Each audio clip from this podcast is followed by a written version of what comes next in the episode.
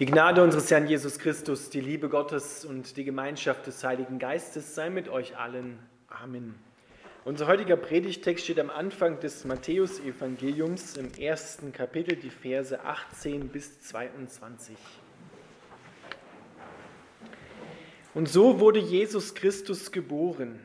Maria, seine Mutter, war mit Josef verlobt. Aber noch vor ihrer Hochzeit wurde sie, die noch Jungfrau war, schwanger durch den Heiligen Geist. Josef, ihr Verlobter, war ein aufrechter Mann. Um sie nicht der öffentlichen Schande preiszugeben, beschloss er, die Verlobung in aller Stille zu lösen. Während er noch darüber nachdachte, erschien ihm im Traum ein Engel des Herrn. Josef, Sohn Davids, sagte der Engel, zögere nicht, Maria zu heiraten. Denn das Kind, das sie erwartet, ist vom Heiligen Geist.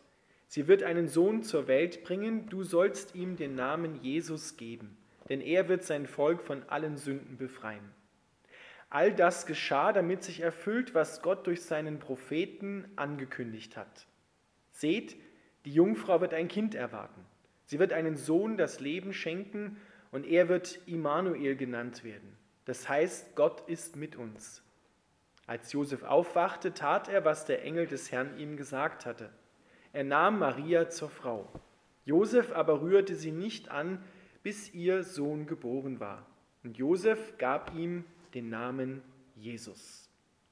Lieber Vater im Himmel, wir bitten dich, dass du dein Wort an uns segnest und uns erfüllst mit der Kraft deines Heiligen Geistes. Amen.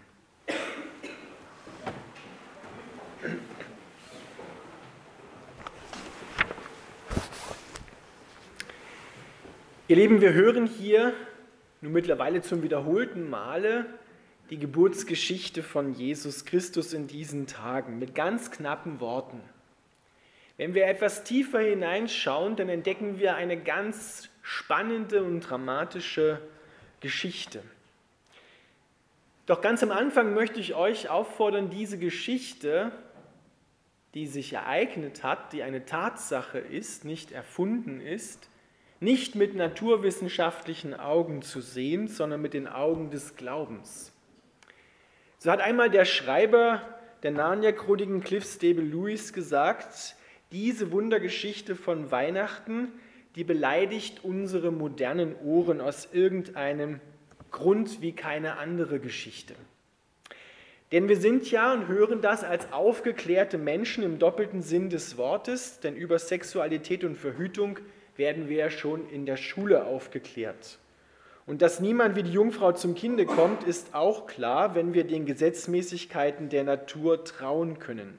Folglich haben wir es schwer, wenn wir diese Geschichten nur mit naturwissenschaftlichen Augen sehen. Aber so sind wir Menschen ja Gott sei Dank nicht geschaffen worden.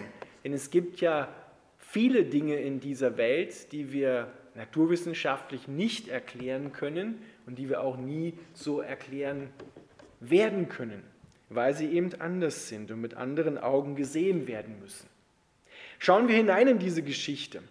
Dort heißt es am Anfang, Josef war mit Maria verlobt. Nun stellt euch bitte nicht so eine Verlobung vor, wie wir sie heute kennen, sondern eine Verlobung in der damaligen Zeit war ein bindendes Ehegelübde. Dieser bindende Ehevertrag hatte mehrere Schritte. Und zwei von diesen Schritten waren schon vollzogen und der dritte fehlte noch. Das war die Heimholung der Braut aus dem Haus ihrer Eltern in sein Elternhaus. Das heißt, die beiden wohnten also in Nazareth, aber noch an verschiedenen Orten. Und dazwischen passierte es, dass Maria schwanger wird. Naja, was wird sich wohl Josef wohl gedacht haben, als er erfahren hat, dass Maria schwanger ist? Das Kind ist nicht von mir, es gibt einen anderen. Und Josef war aber, sagt Matthäus, ein aufrechter Mann. Der wollte jetzt Maria nicht der öffentlichen Schande preisgeben. Und das muss ich etwas genauer ausführen. Öffentliche Schande heißt nicht nur, dass die Leute in Nazareth, kleines Dorf, obwohl offiziell Stadt, aber wenige Einwohner sich das Maul zerrissen über das, was passiert war, sondern öffentliche Schande bedeutet nach dem Gesetz des Alten Testamentes eine Frau, die während ihrer Verlobung schwanger wird von einem anderen, die gehört gesteinigt oder verbrannt. Das wurde auch zur Zeit von Jesus unter Umständen noch vollzogen. Oder sie wurde zumindest an den Pranger gestellt und musste ihr Leben lang mit diesem Brandzeichen sozusagen durch die Gegend laufen. Ihr könnt euch also vorstellen, wie gefährlich das war, was da passiert ist, wie dramatisch das war. Maria war ungefähr 14 Jahre alt, als sie ihren ersten Sohn geboren hat. Das war vor über 2000 Jahren üblich. Das Mädchen in dem Alter 13, 14, heute völlig undenkbar, verheiratet worden sind und ihre ersten Kinder bekamen. Und Josef wollte jetzt in aller Stille diese Verlobung, diesen Ehevertrag kündigen. Er wollte Maria in aller Stille entlassen. Und das ging nach fünften Buch Mose mit einem Scheidebrief. Aber Jesus selber hat schon gesagt, dieser Scheidebrief wurde von Gott nur gewährt wegen der Herzenshärtewillen der Menschen. Aber in Ordnung war es nach dem Willen Gottes nicht, denn was der Mensch äh, was Gott zusammengefügt hat, sagen wir auch bei der Trauung in der Kirche, das soll der Mensch nicht scheiden. Aber jetzt greift Gott ein.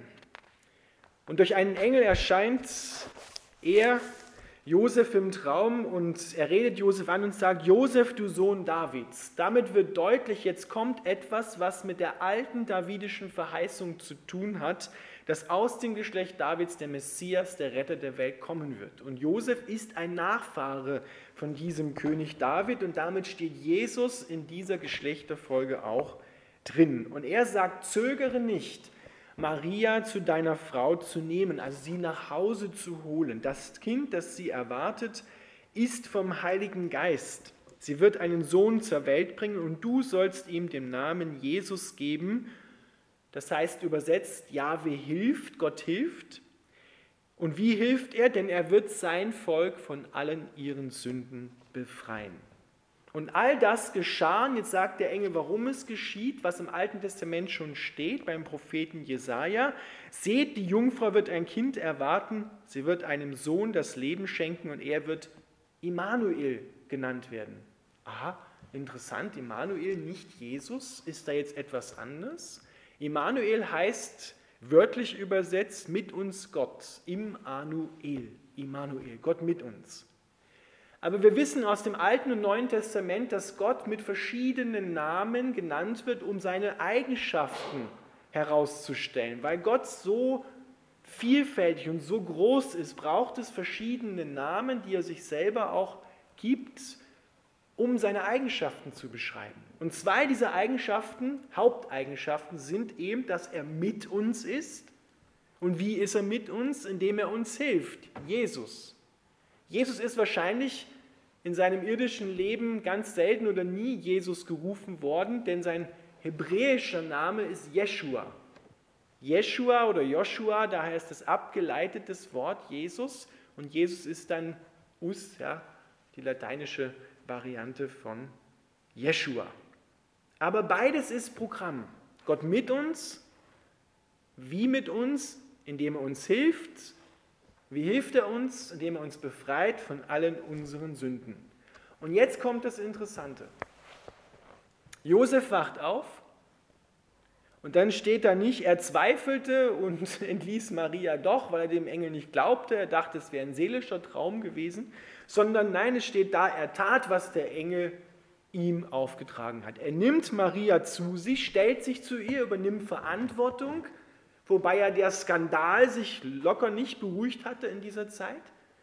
Und er gibt seinem Sohn, seinem adoptierten Sohn den Namen Jesus. In dem Moment adoptiert er ihn, weil wenn der Vater dem Sohn seinen Namen gibt, dann ist das nach jüdischem Recht so, dass er ihn dadurch annimmt rechtlich als seinen eigenen Sohn. Er stellt sich zu beiden. Und er stellt sich zur Botschaft Gottes, wobei wir wahrscheinlich hinzufügen dürfen, dass beide, Maria und Josef, noch nicht bis zur Gänze verstanden hatten, was da eigentlich passiert.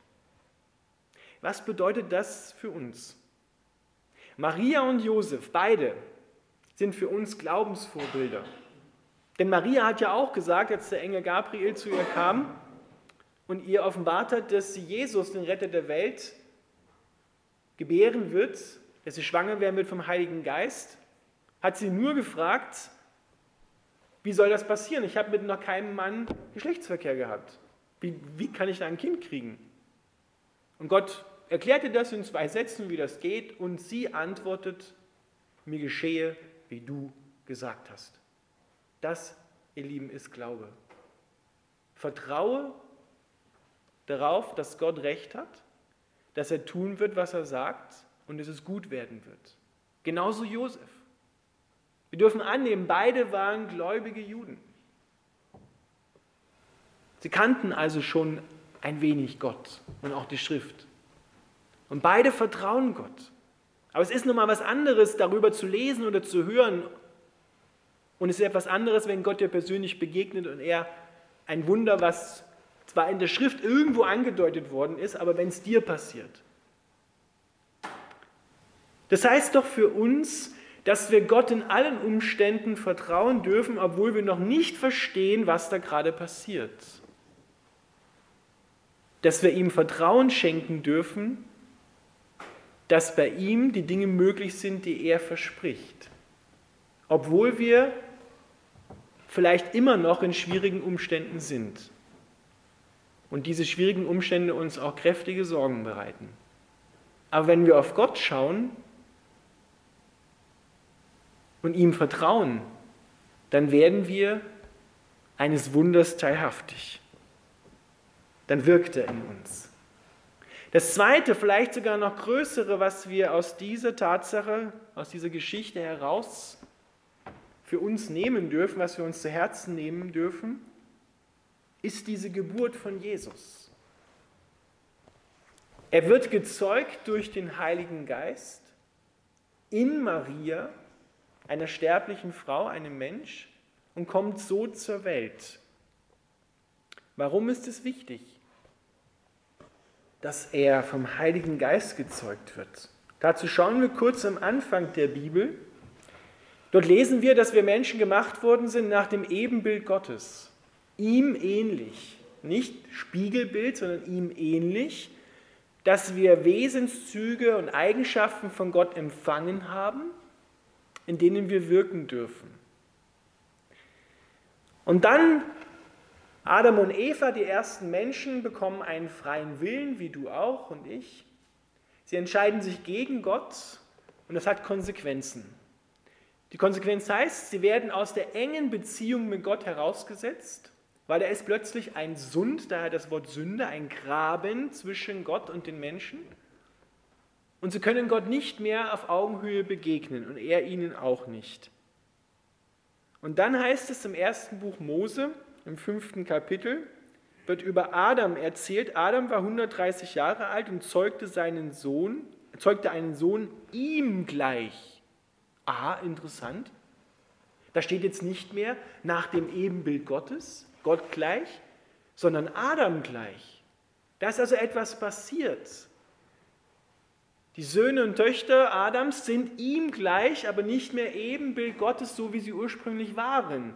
Durch den Sündenfall ist da etwas verdreht worden, ist etwas in den Menschen hineingekommen, was ihn nicht mehr so sein lässt, wie er vorher gedacht worden ist.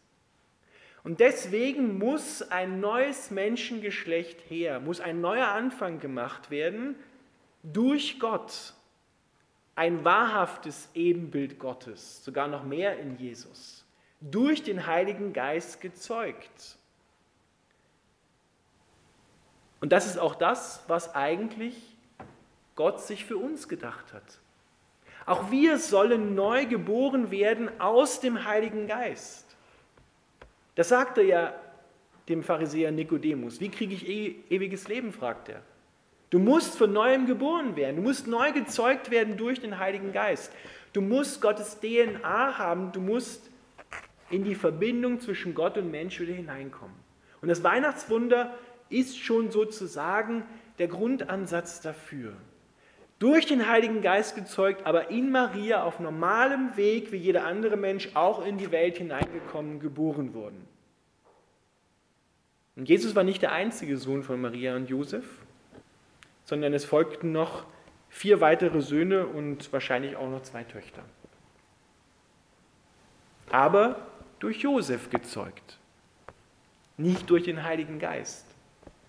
Und alles, was durch das Wasserbad der Reinigung des Wortes, wie wir gestern in der Predigt gehört haben, und durch den Heiligen Geist neu geboren wird, trägt Gottes Wesen, trägt Gottes DNA. Und deshalb müssen auch wir neu geboren werden. Ihr seht also schon, es ist alles in Jesus angelegt und entspringt aus ihm. Aus dem, was ihm widerfährt, entspringt auch das, was uns widerfahren muss, ein göttliches Muss, damit wir hineinkommen in seine Nachfolge damit wir genauso wahre Menschen werden, wie er wahrer Mensch war. Das können wir und das müssen wir mit glaubendem Herzen annehmen, vertrauen. Dass Gott hier die Wahrheit spricht, die uns frei macht. Neu geboren zu werden, das ist der Plan Gottes für uns. Es ist notwendig, neu geboren zu werden, damit wir endgültig befreit werden von unseren Sünden. Denn das, was wir tun oder das, was wir sind, hängt ganz eng mit den Sünden zusammen.